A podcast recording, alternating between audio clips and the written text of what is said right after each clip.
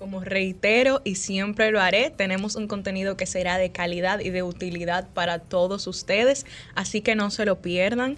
Denisa, antes de seguir, como siempre debemos de compartir nuestras redes sociales. Claro que sí. Bueno, la de nuestro espacio en todas sus plataformas digitales, tanto Facebook, Instagram y Twitter, como arroba sconsultasrd. ¿Y la suya, Juliana? A mí me pueden encontrar en Instagram como Juliana Martínez C7. ¿Y tú, Denisa? Bueno, al igual que el programa, yo estoy en todas las plataformas digitales como arroba Denisa Ortiz. Bien fácil, Denisa Ortiz. En todas las plataformas digitales. Vamos a extenderle un saludo muy cordial a la más sacrificada de este espacio, porque donde quiera que se encuentre, nuestra bellísima Marta Figuereo, un beso y un abrazo. Un abrazo. De verdad que la anhelamos por acá por cabina, aunque nosotras nosotros tenemos química, pero como Sí, pero Marta es inigualable. la extrañamos. Extrañamos la explosión de Marta. Así es, así es. Así que, aunque esté sacrificada, la esperamos por aquí muy pronto. Como cada sábado, nuestro nuestro top 3 de la semana son los temas tendencias que han acontecido durante toda la semana y que los traemos a colación. Eh, vamos a iniciar con su top de su mirada del día de hoy, Julián. Claro que sí. Bueno, pues el tema de mis miradas siempre son un poquito generales y hoy no es la excepción. El tema de mi mirada de hoy es el servicio comunitario. ¿Cómo? Claro que sí. Porque tanto en nuestra sociedad como en todos los demás países hay necesidades a las cuales todos podemos aportar de una manera u otra. El servicio comunitario es cualquier acción o actividad hecha para beneficio del público o sus instituciones para integrarte a, actividades de servicio comunitario, simplemente debes investigar eh, cuáles son las necesidades principales en tu país o en tu comunidad y luego evaluar cuál de esas necesidades te apasiona más o con la cual te identificas más. Y una vez hagas esto, simplemente es cuestión de buscar una organización o una fundación a la cual te puedas unir como voluntario para aportar a este tema de servicio comunitario. Hay muchísimos aspectos en los cuales puedes colaborar. O sea, si te agrada el tema del medio ambiente, puedes hacer servicio comunitario limpiando playas, recogiendo basura en parques, haciendo incluso campañas de concientización, de reciclaje y demás cosas. Si te apasiona más el tema de salud, puedes ir a hospitales u hogares necesitados hacer donaciones de medicamentos, e ir como voluntarios a ayudar a cuidar enfermos, etcétera. Si te apasiona más el tema de niños o ancianos, hay muchísimas fundaciones para atender específicamente necesidades de niños, tal vez niños con cáncer, niños con discapacidades y asimismo con los ancianos. O sea, de manera general, mi mirada de hoy está enfocada en hacer énfasis en que hay muchísimas maneras de aportar un granito de arena a la sociedad, de lo mucho que tenemos, devolver algo a aquellos que están necesitados. Hay muchas maneras, entonces simplemente debemos de tomar la iniciativa, ¿verdad, Y aportar algo a los demás. Así es, Juliana. Y mira qué casualidad que nuestras miradas hoy no están conectadas en un 100%, pero sí vienen de la mano de lo que es el servicio y la vocación comunitaria. La ¿Por qué? la empatía, la resiliencia, esa capacidad que tenemos nosotros los, seres humanos de poder reconocer cuando no todo está bien. Y traigo este tema a colación porque justamente he visto estos días muchos ataques hacia la persona de Fernando Tatis Jr.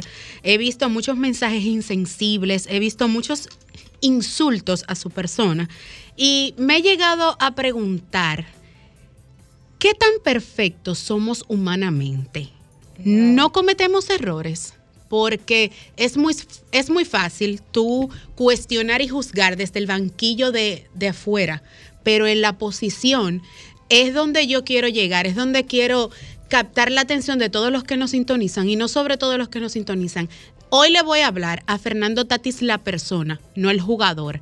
Quizás este mensaje no llegue a ti, pero si llega, quiero que sepas que todos atravesamos situaciones. Aquí yo no estoy buscando el tema del comportamiento, de que si tienes justificación, si no la tiene, si por múltiples razones eh, es una excusa, si tu familia o quien esté en tu entorno deberá, debiera presentar una, una excusa, una razón del por qué se hizo. No, aquí yo te estoy hablando de que ya la situación pasó, de que ya está suspendido por 80 juegos. Entonces, ahora yo quiero ver más allá de esta recomendación y decirle a Tatis, esta suspensión no la veas como, wow, le fallé al pueblo, me fallé a mí mismo como jugador. Esta situación yo quiero que la veas desde la experiencia, del cambio de vida de Tatis. Yo quiero que la veas, es muy fácil decirlo, pero no es fácil vivirlo. No es fácil estar en los zapatos de él en este momento, porque psicológicamente hablando, está atravesando yo creo que el peor momento de su vida, pero humanamente hablando es donde debemos darle mucho apoyo. ¿Por qué? Porque cuando Tatis era bueno en el campo de juego, nadie lo aplaudía. Los números hablaban, los cronistas abordaban el tema, pero ahora, porque está sumergido en una situación de salud, eh, en una situación de tras el positivo al, al dopaje, ahora todos criticamos, ahora él es el malo. Entonces, yo hoy te hablo porque esta etapa te permitirá contemplar un regreso y está en tus manos saber cómo será ese regreso.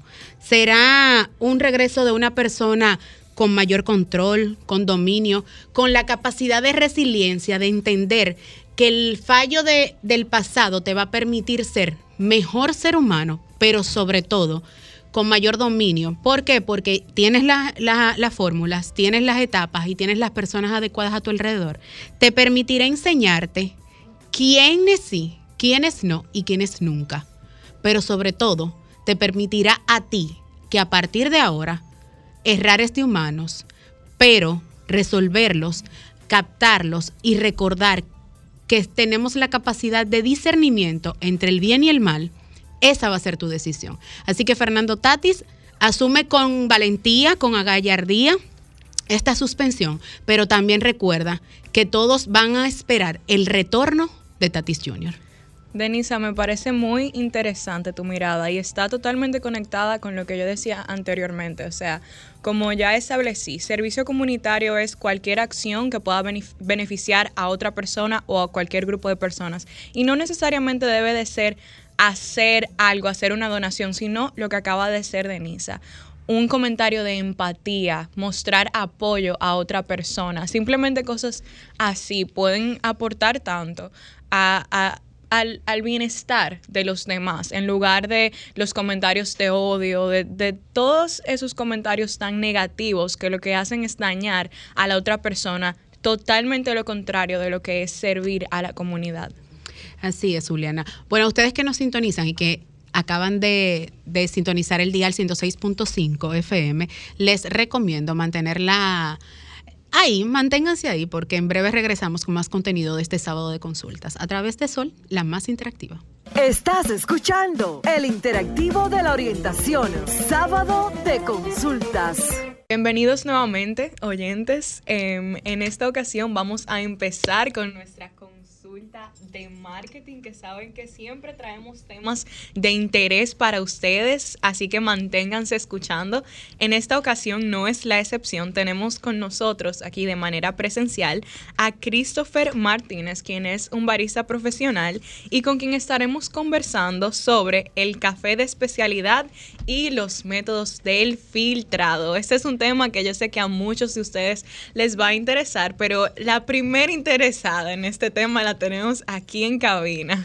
La fan número uno del café, Denise Ortiz. Bueno, es que indudablemente, ¿qué te digo? Es la pasión con la que tú puedes eh, tomarte ese cafecito, pero el enfoque del día de hoy más que todo es que recuerdo que en unos inicios, bueno, por mi paso en el café, en mi experiencia de Coffee Lovers, porque debo de admitir que no vi esa etapa del café que se colaba con una media Señores, son tipos de filtrados. En esa etapa yo no la viví, pero sí me contaban que el café tenía un sabor diferente al café que nosotros colamos en Greca, cosa que he podido experimentar por situaciones que he visto, no porque las viví, Juliana, que conste que no estaba viva en ese tiempo. Te contaron. Sí, mi abuela me contó, ah, porque en la época de mi abuela, no en mi época actual.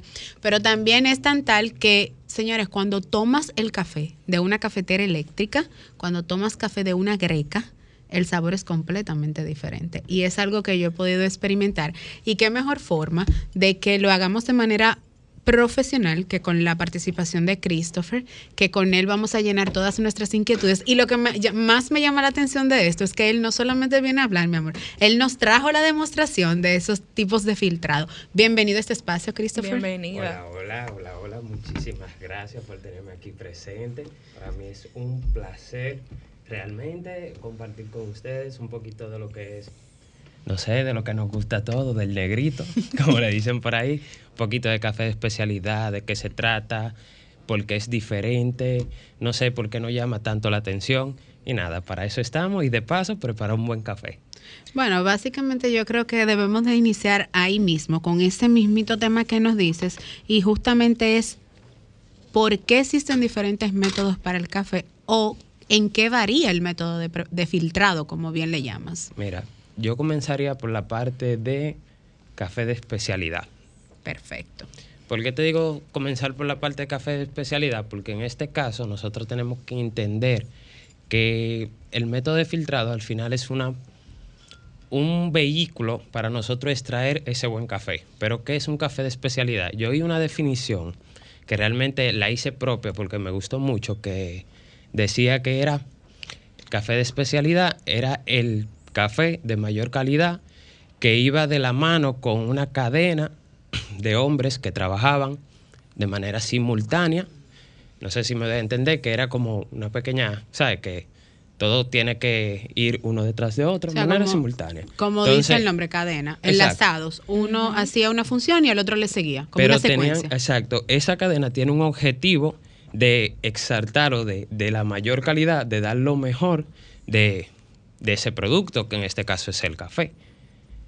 Una definición la que podemos encontrar ahí en Wikipedia sería café de especialidad, es un café que está valorado de 80 puntos o más en una escala de 100, en este caso que es dirigida por la SCA, que es la Asociación Especializada del Café.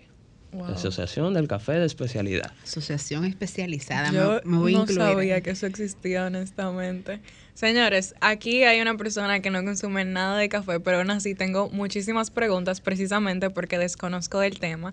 Y mi, mi primera pregunta va dirigida a lo que comentaba Denise anteriormente, de que el sabor del café cambia dependiendo de la técnica en cual lo, lo haces. Cuéntanos un poquito de eso, o sea, ¿cómo, cómo así que varía el sabor del café? Mira, eh, el mundo del café realmente es un poquito complejo, dígase que va muy muy relacionado con la química, si, si lo podemos decir así, ya que no solo por la parte del método donde nosotros preparemos el café, sino por la parte de la temperatura del agua, la molienda de ese café, eh, el jugueteo, el juego que nosotros tengamos entre el agua, el café, eh, el método, eso todo, todo va a variar. Va a variar eh, y vamos a tener al final dígase que no es un sabor malo, sino un sabor distintivo, un sabor diferente que ya va a ser para gusto. Pero todo esto va de la mano, va de la mano, como hablaba ahorita, una cadena de qué tipo de café nosotros tenemos, qué proceso tiene ese café, o sea, de qué finca es, su origen. Entonces es como algo que, que viene desde atrás y al final el trabajo mío como barista viene siendo realmente eh, dar a conocer esas notas que ya ese café tiene consigo. Ok. Al inicio de tu conversación mencionabas unos puntos, ¿verdad? Que es como la clasificación del, café. O de los puntos de la... Eso es la... Aclárame algo. Eso es la... O sea, el tema del, del, del grano o en este caso es la clasificación propia del café. Mira, eh, va de la mano. Nosotros conocemos hay, un ejemplo, eh, suena algo infantil, pero yo lo uso mucho para, para que la gente pueda entender un poquito que yo le pongo la referencia de los mangos. Nada que ver, los mangos con el café, muy alejados. Pero le pongo la referencia de que nosotros acá en nuestro país se da mango en muchos sitios. Sí. Todos los mangos saben diferente. Y generalmente todos son del sur. Sí, pero no es lo mismo. Yo comemos un mango de aquí, comemos uno de Baní, comemos uno de más para allá. Son mangos, se ven como mango, saben totalmente diferente pero siguen sabiendo mango. Con el café pasa algo muy, muy, muy parecido. tenemos dos especies, perdón, tenemos dos especies del café muy grandes, o la más conocida, que serían robusta, arábica. Robusta es la que regularmente es la que trabaja a nivel comercial, la parte de las marcas que conocemos en el país, y la parte de la arábica es la que se va relacionada directamente al café de especialidad. Entonces tienen como variedades, sería la palabra. En la parte que nos vamos a centrar serían las arábicas, tienen variedades genéricas, así como las que son primarias, borbón y típica, y de ahí se van derivando partes, más variedades. Bueno, muy interesante la verdad que existan tantas variedades en cuanto al café. Le quería preguntar de todas estas variedades, ¿cuál es la como la que más le gusta a los clientes? O sea, ¿cuál es la más consumida, la que usted ha percibido que más público tiene? Mira, ojalá yo darte una respuesta exacta. Sería, oye, para mí sería excelente que a un cliente le guste una sola variedad. Te lo digo porque realmente como tenemos al final un producto vivo que cambia, va a depender del momento, va a depender de, tus gustos y cada variedad aporta sabores diferentes. Ya dígase, por su origen, no es lo mismo que yo tenga un caturra de acá, de Santo Domingo, de Barahona, de, perdón, de República Dominicana, Barahona, un caturra, que yo tenga un caturra de Costa Rica, Diferentes alturas, puede ser diferentes procesos, y todo eso consigo trae diferentes notas de sabores. Sé que ahora mismo muchas personas que nos están sintonizando eh, tomarán el tema de que, bueno, eh, él está hablando de café, mencionaste robusto, mencionaste arábica, y mencionaste otro. No, no, esas son como las, las, principales, eh, ramas ¿Sabes? De ahí se derivan muchísimas más. Entonces, como consumidora, ¿cómo puedo yo identificar, según mi paladar, cuándo el café es robusto o cuándo es el, café es arábico? Porque mucha gente tiene esa curiosidad ahora mismo. Diría como, bueno, eh, yo tomo por la mañana mi negrito, por no mencionar ningún tipo de marca, y voy a un restaurante en la tarde y me tomo otro café, otro negrito, pero no sé si estoy tomando un arábico o estoy tomando un robusto. Mira, eso de la manera más fácil de identificar nos lo dice la bolsa. Ok. La bolsa nos dice marca local por ahí que todos conocemos. Atención, coffee lovers. Nos dice si es 100% arábica o si es 100% robusta. Esa es la primera manera más fácil. La otra manera es confiar. ¿Por qué? Porque solo lo sabemos los solo lo saben, perdón, los productores o el que está trabajando directo con el café. Ahora sería confiarle en la marca de tu preferencia que te diga si es robusta. Ahora tienen cualidades.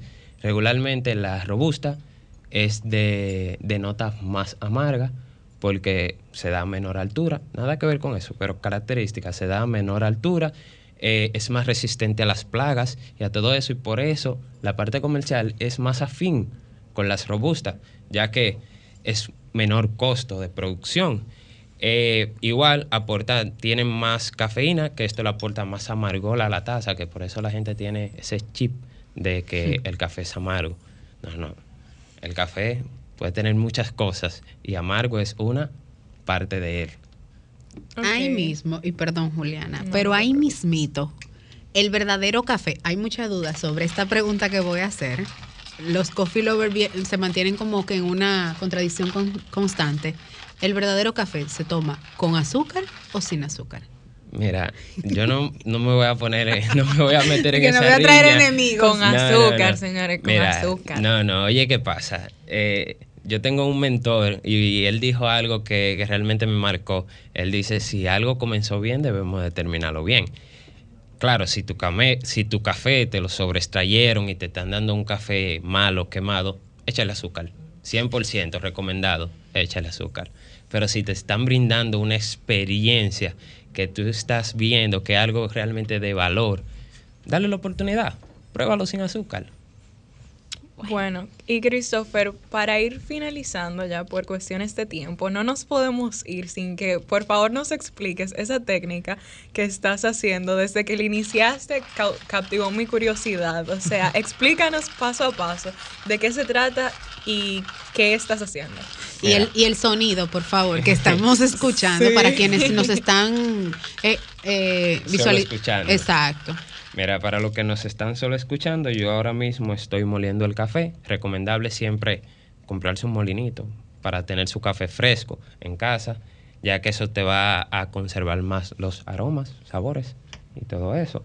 La parte que tengo aquí, tengo una Clever Dripper, eso es un método de filtrado, ese es su nombre. En este caso es, yo le llamo que es una combinación de una prensa francesa, que es la que conocemos, se compra en todos lados, una prensita, y una B60, que también es muy conocida en la parte del café, eh, es un conito. Este es como una combinación. Acá se echa todo el café, el que voy a echar ahora.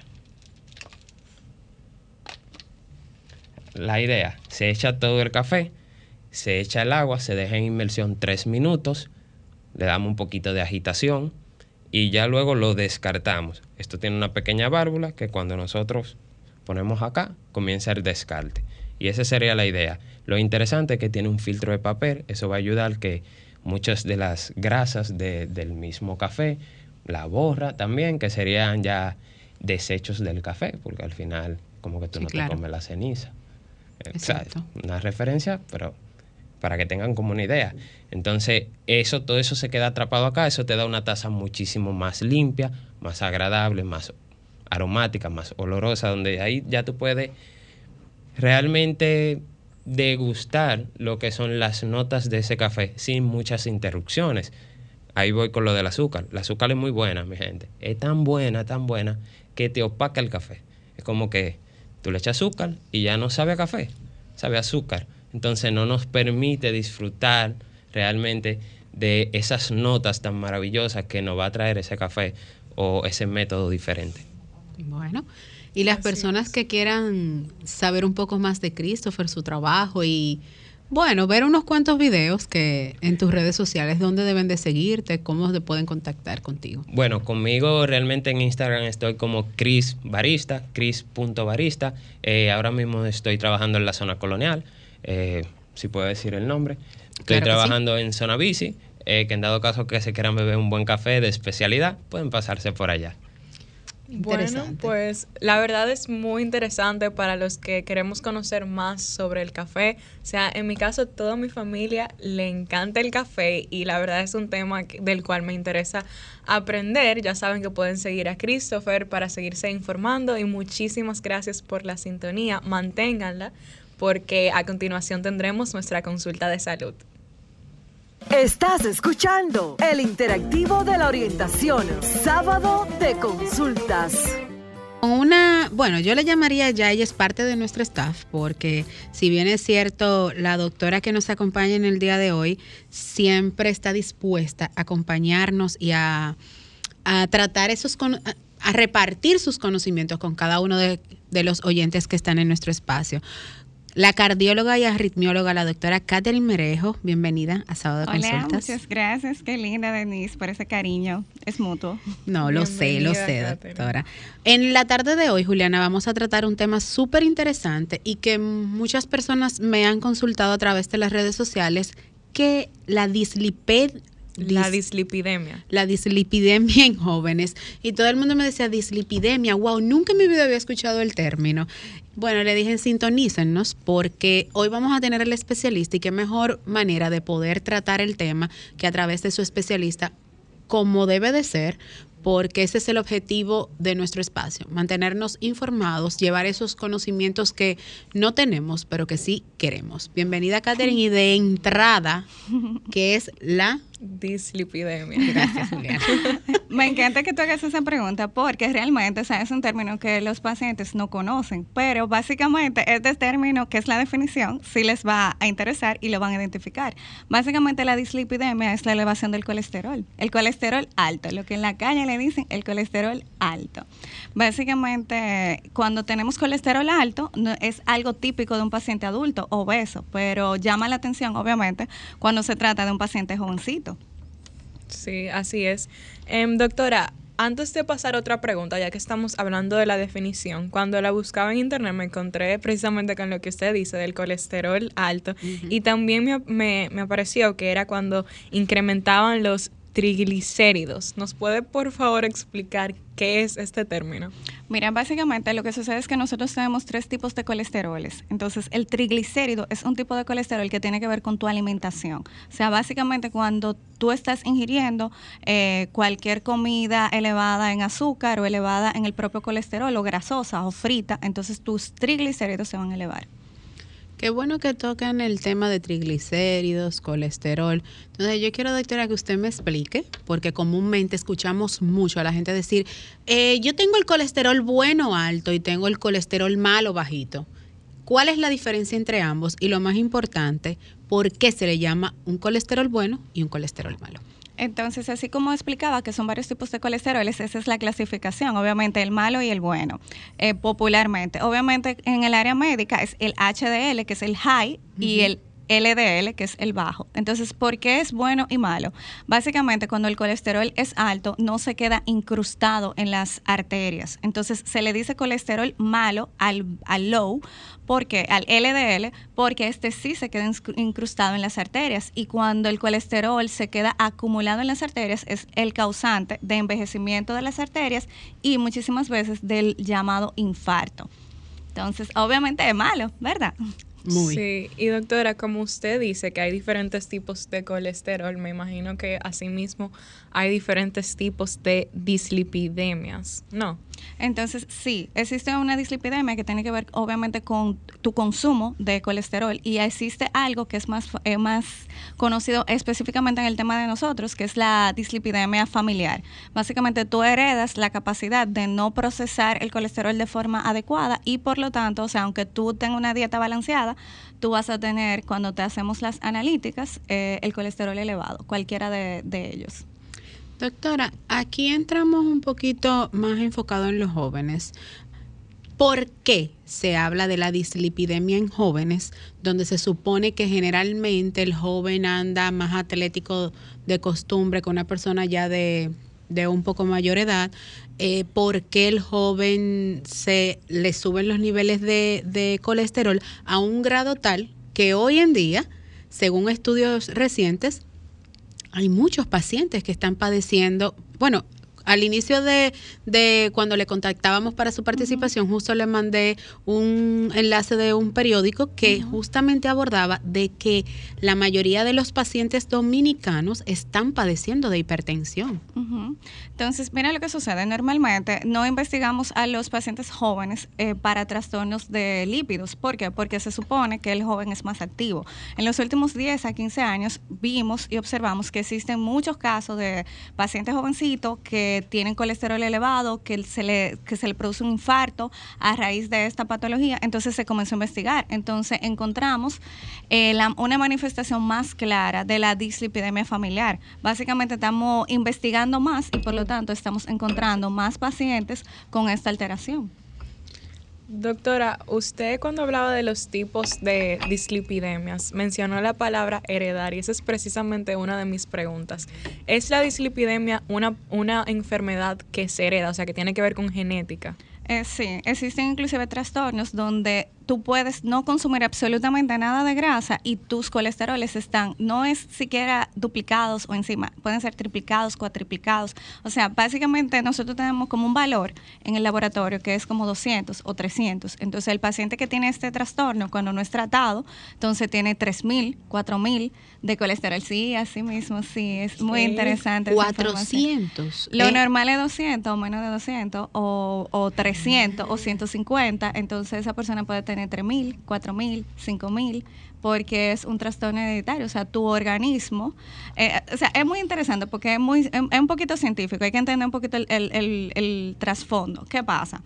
Eh, nosotros necesitamos grasa para producir nuestras hormonas. Entonces, la hormona de tiroides, la hormona, obviamente, de las mujeres, los esteroides, la testosterona, tú la necesitas. O sea, tú también la necesitas para protegerte. O sea, tu cuerpo necesita la grasa. Entonces, cuando tú eh, consumes esa grasa o tú la estás produciendo, entonces se dan esos valores, que son valores anormales. Entonces, eso a mí como médico me llama la atención y yo tengo que investigarte, porque obviamente si tú tienes más colesterol del que tú puedes manejar o procesar o utilizar, eso se va a ir a algún lado, ¿verdad? Importante, doctora. ¿Qué síntomas tiene ese paciente que, bueno, presenta? Yo estoy en shock porque de 400 a 3000, doctora, es mucho. Estamos hablando de 2600 por encima. Entonces, ¿qué síntomas puede tener ese paciente que tenga el colesterol alto y cómo identificarlo de una manera rápida? Porque hasta que no vaya a donde mi doctor y me indique las analíticas pertinentes, no obtengo el valor de ese LDL o ese HDL. Entonces, mira, lo, lo más como interesante o, chocante de esto es que tú no vas a tener, no necesariamente tú tienes síntomas, no necesariamente tú vas a encontrar algo en tu cuerpo, vas a sentir algo que te va a identificar, pero sí tú tienes que saber que, o sea, los chequeos preventivos son la parte más sencilla y fácil que tú vas a tener como una estrategia de defenderte. Entonces, inclusive por eso es que antes no se tenía tanta información y por eso es que llama la atención tanto en estos momentos, o sea, porque cuando comenzamos a investigar, inclusive investigamos a niños, porque esto no es una patología exclusiva de eh, jóvenes adultos o de personas que ya son un poco más maduras. O sea, tú puedes tener pacientes jovencitos, niños de 8 o 9 años con dislipidemia. Wow. Bueno, Doctora, como ya usted sabe, este, este programa es interactivo, así que ya vamos a empezar a recibir las llamadas y preguntas de nuestros oyentes. Comunícate 809-540-1065. 1-833-610-1065 desde los Estados Unidos. Sol 106.5, la más interactiva. De regreso, doctora, inmediatamente tenemos un contacto. Buenas tardes, ¿quién nos habla y desde dónde? Jorge Morales de San Cristóbal desde San Cristóbal. Adelante con su inquietud, por favor. Eh, con la doctora, ¿verdad? Sí, claro, está al aire. Este, eh, doctora, en mi caso, yo siempre me he dado colesterol alto, el total, hasta 315. Ahora está en 213, pero en ocasiones anteriores, teniendo entre 15, tenía un poquito de gas en el hígado. Ahora, con 212, tengo grado 2 porque ahora tengo más grasa en el hígado y menos en la sangre. Ok. Mira, me encanta tu pregunta porque es algo que pasa mucho. Uno de los efectos colaterales de tener eh, el colesterol elevado es eso, que se puede acumular en el hígado, pero no es necesariamente exclusivamente el colesterol. Porque si tú, por ejemplo, consumes muchas azúcares eh, o tu alimentación no es tan balanceada, entonces también se puede ver de esa manera. Y también hay que recordar que si la persona que te hizo el estudio no es la misma persona y no tiene el estudio anterior, la clasificación o la interpretación que te pueda dar el médico en ese momento, el sonografista, puede variar. Entonces, lo, interesante de, de, tu condición, que si es como una respuesta, es tienes que mantener obviamente el colesterol eh, controlado porque ya te lo diagnosticaron y ya estás tratado, pero también tú puedes tratar la partecita del hígado grasa con un tratamiento que sea de pastilla, que normalmente quien indica ese tratamiento es el gastroenterólogo y él también te va a orientar en la alimentación y cómo tú lo puedes manejar. Doctora, en cuanto a, la alimentación, eh, ¿nos, podría, ¿nos podría compartir de manera general, algunos alimentos que usted considere que debemos evitar para reducir el riesgo de padecer dislipidemia? Entonces, eh, todos tenemos el riesgo de padecer dislipidemia por nuestra dieta. Eso es importante como destacarlo. Eh, lo que nosotros debemos tratar de reducir, porque no te puedo decir, ay, prohíbe todo, porque eventualmente tú vas a actividades donde esos alimentos son parte o es lo único que hay para comer. Todos los alimentos fritos, todo lo que tenga eh, mm, carbohidratos en exceso, las masas, las eh, obviamente las pastas también, o sea, todo eso tiene que estar controlado. Las pastas, el pan, los refrescos, las cosas que son exclusivamente dulces eh, el exceso de arroz, o sea, no puedo comer arroz tres veces al día. O, sí. Ah, ok, tres veces al día. yo, yo me interpreté tres veces a la semana. yo, ay, espérate. se puede consumir arroz tres veces a la semana. Pero eh, estoy diciendo como en exceso, porque inclusive que eso era algo que hablaba con Denise. La dieta del dominicano es excesiva, o sea, es un consumo e, elevado de carbohidratos y de grasa.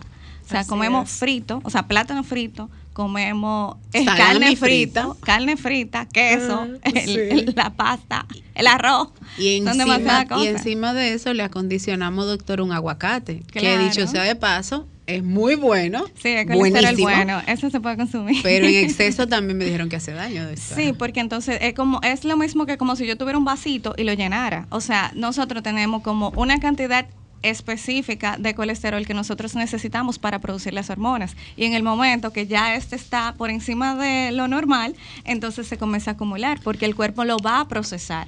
Justamente ahí, doctora, me llama mucho la atención porque usted habló de un niño de 8 años con dislipidemia. Gracias, Juliana. Eh, usted sabe que un término como voy a tener que adaptar, ¿verdad? Pero mientras tanto, Juliana. yo lo tuve que repetir mucho antes Juliana hizo la tarea. Entonces, ¿cómo prevenir? Porque ya el niño tiene dislipidemia.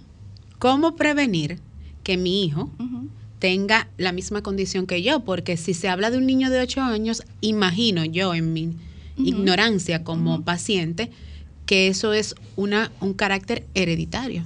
Entonces, yo le recomiendo a los pacientes varias cosas. Si usted es un paciente que ya está siendo tratado por colesterol elevado y son valores muy excesivos o muy llamativos, que el mismo médico le dice, mire, eso me llama mucho la atención, tenemos que investigar.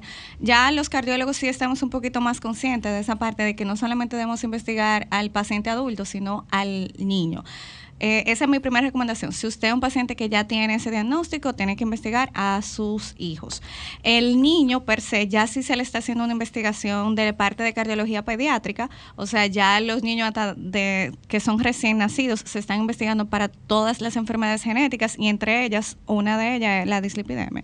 Doctora, ¿Es la, la, dislipidemia una enfermedad mortal? O sea, la tasa de háblanos de la tasa de mortalidad en torno a esta enfermedad. Entonces, va a depender un poco de si es tratada y diagnosticada. ¿Por qué? Porque per se, tú tener el colesterol elevado no es que te va a matar. O sea, porque cuando tú me dices la mortalidad por, por este diagnóstico, es, ok, ¿qué chance yo tengo de morir por esto? Entonces, es más de los efectos colaterales de tú no trabajarlo, que lo, lo, hablamos al inicio. Eh, si yo tengo dislipidemia? No sé. Mis arterias se van a obstruir, a mí me puede dar un infarto, obviamente, pero eso es un proceso de años. O sea, no es que, ah, hoy, hoy tengo el colesterol elevado, ya mañana tengo que ir a la emergencia porque me tengo que hacer un cateterismo. O sea, es un proceso que si tú ves que está ahí, lo puedes trabajar.